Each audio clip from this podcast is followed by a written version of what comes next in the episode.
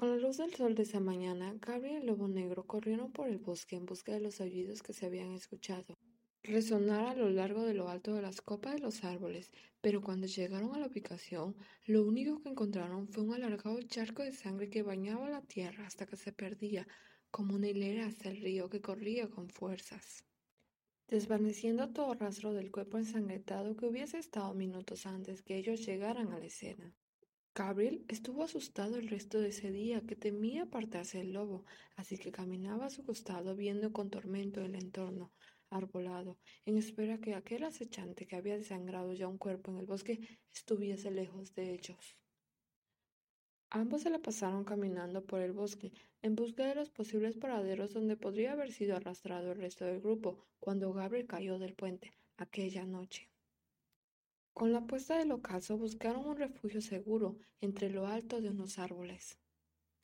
Y el lobo tenía razón, ese bosque era más grande de lo que se había ilustrado en el mapa. Eso a Gabriel le hacía palidecer, puesto que ahora sabía que estaba en tierras desconocidas, donde habitaban criaturas muy diferentes a las cuales él conocía. Al despertar, como era de esperarse, comieron un poco. Después continuaron con la larga caminata por el bosque en busca del resto del grupo. Llevaban más del mediodía andando entre los árboles con la espesa naturaleza que Gabriel se sentía cansado, y el lobo negro lo giró a ver, echándole una mirada detallada. Hay que descansar, comentó el lobo, viendo cómo Gabriel se echaba sin pensárselo sobre la jarasca, tumbándose a la sombra de un árbol con el sudor resbalando de su cara.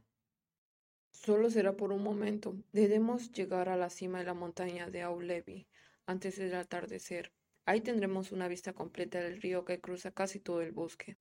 Gabriel se quedó en silencio, intentando tomar todo el aire fresco que podía. Sentía sus piernas sembrar por el cansancio, pero su preocupación por el resto del grupo era mayor, así que debía continuar con su búsqueda.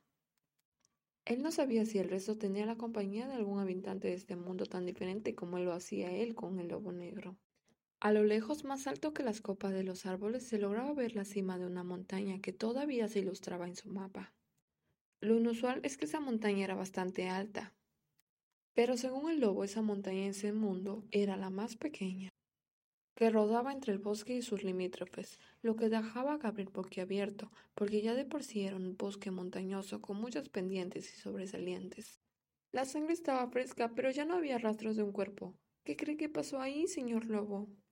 Interrogó Gabriel cuando hubo recuperado el aliento, mientras el lobo permanecía de pie observando el entorno arbolado sombrío con atención. Era demasiada sangre para pertenecer a un ser inferior del bosque. Me parece que una de las criaturas atacó a alguien y éste logró huir por medio del río. Analizó seguro con su mirada alejándose de la arboleada para posarlo sobre Gabriel, quien descansaba aún sobre la tierra.